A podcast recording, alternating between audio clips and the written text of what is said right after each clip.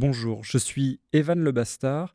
Vous écoutez Radio Course et le lieu du tour aujourd'hui est le Tour Malais. Oh là là, oh là là, là, chute de Méloki, chute de Méloki, juste devant Armstrong, Armstrong qui est parti dans le terrain. Allez, Allez, allez, allez Romain C'est bon, c'est bon, devant Hugo Après l'affaire Pesquida, après la suspension, la rédemption, les aveux tardifs, il va chercher une victoire de prestige au sommet du plus redouté, du mythique Bancourt. Oh, oh, se doit lever Bernard. On l'avait vu à Courchevel déjà. A- Aïe aïe aïe, attention Philippe, le parapluie Ah, c'est terrible 2019, arrivé au sommet du Tourmalet, le col est à la hauteur de sa légende, comme toujours. Steven Kreuzbeck et Egan Bernal, l'accélération de Thibaut Pinot à 200 mètres de l'arrivée Thibaut Pinot. Allez Thibaut, allez Allez mon grand Allez mon grand. Allez mon grand T'es grand aujourd'hui. T'es grand. T'es très grand. Ouais Tu vas le faire. Tu vas le faire. Thibaut Pinot est seul désormais. Julien Lafilippe va aller prendre la deuxième place, il va aller chercher la bonification. Thibaut Pinot seul à l'assaut du Tourmalet. À moins de 100 mètres de l'arrivée, Thibaut Pinot, le toi qui va aller s'offrir une victoire d'étape, une magnifique victoire d'étape, la troisième de sa carrière dans le Tour de France. Ouais, il est plus fort, il est plus fort Pinot. Victoire de Thibaut Pinot qui lâche tout le monde. Et quelques secondes plus tard, Julien Alaphilippe s'arrache et conforte son maillot jaune. Sur le bord de la route, des milliers de personnes, de toutes les nationalités. Dans les lacets, ils sont à perte de vue à partir de Barège. C'est toujours comme ça, le Tourmalet. Et on y passe souvent, c'est le col le plus emprunté par le Tour avec plus de 80 passages, mais c'est rare d'y placer l'arrivée. La dernière fois, c'était en 2010 avec un duel mémorable. Dossard numéro 11, maillot blanc, le luxembourgeois Andy Schleck. Dossard numéro 1, maillot jaune, l'espagnol Alberto Contador. Oui, à 10 km de l'arrivée, ça va être long hein, pour Andy Schleck qui euh, change de rythme à nouveau, mais Alberto Contador semble tout à fait facile dans la roue, en tout cas tout à fait en mesure de pouvoir suivre ces changements de rythme. On sent pas mal de sérénité. Le maillot jaune va se jouer sans doute ici au Tourmalet. Contador monte dans la roue de Schleck qui n'a que 8 secondes de retard au général, personne ne peut les suivre, le rythme est dantesque. Dans un brouillard épais, pour la première fois, l'Espagnol se met à la hauteur du luxembourgeois, il se toucherait presque. Mais voilà, Contador a assuré l'essentiel, il sait qu'il va garder le maillot jaune et c'est 8 secondes d'avance. Finalement, il ne se bat pas pour l'étape et laisse Schleck prendre le Tourmalet. Patrick Chassé est au commentaire de l'arrivée pour Eurosport. Eh bien oui, oui, c'est vrai. Je trouve pour le public, c'est un peu une manque de respect entre ces deux grands champions.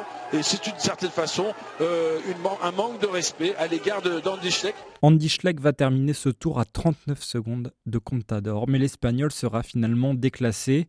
Au contrôle antidopage, on détecte 50 picogrammes de clenbutérol, une substance interdite. Le coureur de la formation Astana assure que c'est parce qu'il a pris un complément alimentaire contaminé. Le 6 février 2012, le tribunal arbitral du sport confirme la sanction. Et quatre mois plus tard, c'est au tour de Lance Armstrong de se voir retirer ses victoires. C'est sept victoires sur le Tour de France. De 99 à 2005, il les a tous gagnés, mais il y a bien une année où il a failli le perdre et ça s'est joué dans le Tourmalet. Armstrong, Ulrich, Maillot, ils se tiennent tous les trois en 18 secondes au général du Tour 2003. Mais pour la première fois, on sent l'Américain en difficulté dans l'ascension. Yann Ulrich, avec son maillot Bianchi, bleu céleste, attaque à 50 km de l'arrivée dans les pentes du Tourmalet. Oula, accélération, nouvelle accélération de Yann Ulrich. Et Armstrong perd quelques mètres. Ulrich est en train de faire craquer Armstrong. C'est peut-être le Tour de France qui se joue sur les pentes du Tourmalet. Je vous rappelle l'écart 15 secondes, 15 secondes entre ces deux hommes au bénéfice du, du maillot jaune. Lance Armstrong attaqué une fois de plus et par son grand rival Bernard dans le col mythique, là où l'attaque devait intervenir. Quelques kilomètres après le Tourmalet, Armstrong se prend dans la musette d'un spectateur. Il chute, maillot aussi. On se dit que cette fois, c'est terminé pour Armstrong. Mais non, il revient, poussé par l'adrénaline, explique-t-il à l'arrivée. Mais ce jour-là, ce n'est pas Armstrong, Ulrich ou Maillot qui est passé en tête du Tourmalet. Il y avait un échappé, un jeune espoir du cyclisme français qu'on n'a pas trop regardé ce jour-là, tellement la bataille pour le jaune était acharnée. Au sommet du Tourmalet, la superbe échappée de Sylvain Chavanel se poursuit. Sylvain Chavanel passé seul en tête, s'en souviendra. Et comment qu'il s'en souvient Sylvain Chavanel avait 10 minutes d'avance à 40 km de l'arrivée, mais Armstrong l'a doublé Plus de 15 ans après, il raconte. C'est des images qui restent gravées parce que c'était une journée où Lance Armstrong me, met la tape euh, sur les fesses pour me féliciter euh, de l'effort solitaire que j'avais pu, euh, faire. Donc voilà, c'est une étape qui, a marqué bah, mes supporters et qui m'a marqué parce que cette photo-là, elle avait fait le tour du monde. On peut gagner le Tour de France dans le Tourmalet. C'est ce qu'a fait Eddy Merckx en 69 ou bien Miguel Indurain en 91. Mais l'histoire la plus connue dans ce col, ce n'est pas une victoire, c'est la mésaventure d'Eugène Christophe, le vieux Gaulois, connu pour être le premier porteur du maillot jaune. Mais c'est aussi et surtout pour avoir cassé la fourche de son vélo dans la descente du Tourmalet. Il aurait pu se méfier. L'avertissement était dans le nom du col, Tourmalet, mallette qui veut dire maudit en occitan. Dans les années 60, la télévision décide de ramener le coureur aux longues moustaches à l'endroit de sa chute. Ouais, eh ben c'est là que ma fourche a cassé, vous voyez C'est ici, cet endroit-là. Oui, oui, oui. J'ai eu que le malheur, c'est de perdre le Tour de France à cet endroit-là. J'avais, je crois, 18 minutes d'avance au classement général. Et puis finalement, ben, j'ai fini avec 4 heures de retard. Parce que Jeanne Christophe va terminer l'étape. En 1913, il n'y a pas de voiture d'équipe pour vous donner un autre vélo. Si vous cassez quelque chose, vous devez le réparer vous-même. C'est la règle. Alors, il repart. J'ai mis le vélo à l'épaule, puis, puis la roue avant, la, roue et la fourche à ma main gauche, et puis le, vélo sous la droite. Et puis vous êtes parti Oui, j'ai continué. Jusqu'à Sainte-Marie de Campan Jusqu'à Sainte-Marie de Campan. Comme ça Comme ça, et voilà. Avec mon machin sur l'épaule, et avoir monsieur.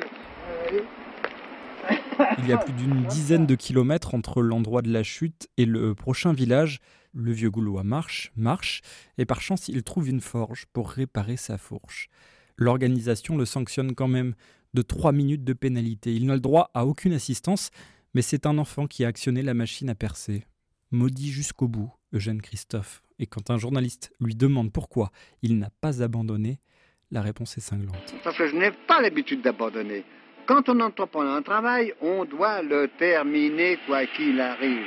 Et moi, c'est pas dans mes habitudes. Jamais ça me vient l'idée d'abandonner. Pour abandonner, il faut réellement un cas exceptionnel. Casser sa fourche, marcher plus de 10 km, réparer soi-même le vélo pour quand même être sanctionné, ce n'est pas assez exceptionnel pour Eugène Christophe. Le Tourmalet a changé sa vie. Cette année-là, la victoire lui était promise, mais il n'a pas gagné. Il ne gagnera jamais le Tour de France d'ailleurs. Mais c'est bien cet acte d'héroïsme sportif, de dépassement humain dans la descente du Tourmalet qui l'a rendu célèbre le maudit Tourmalet.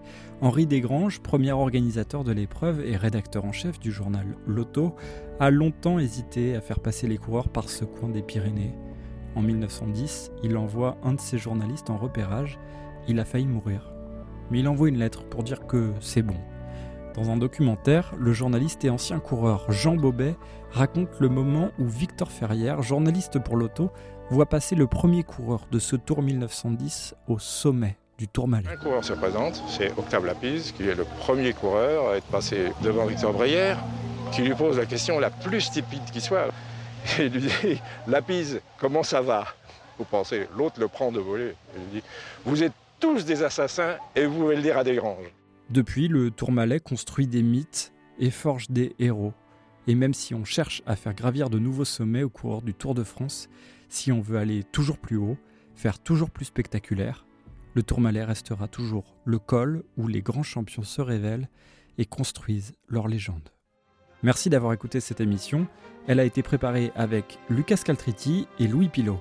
Le prochain épisode de Radio Course sera consacré à un homme du Tour, Thomas Vauclair.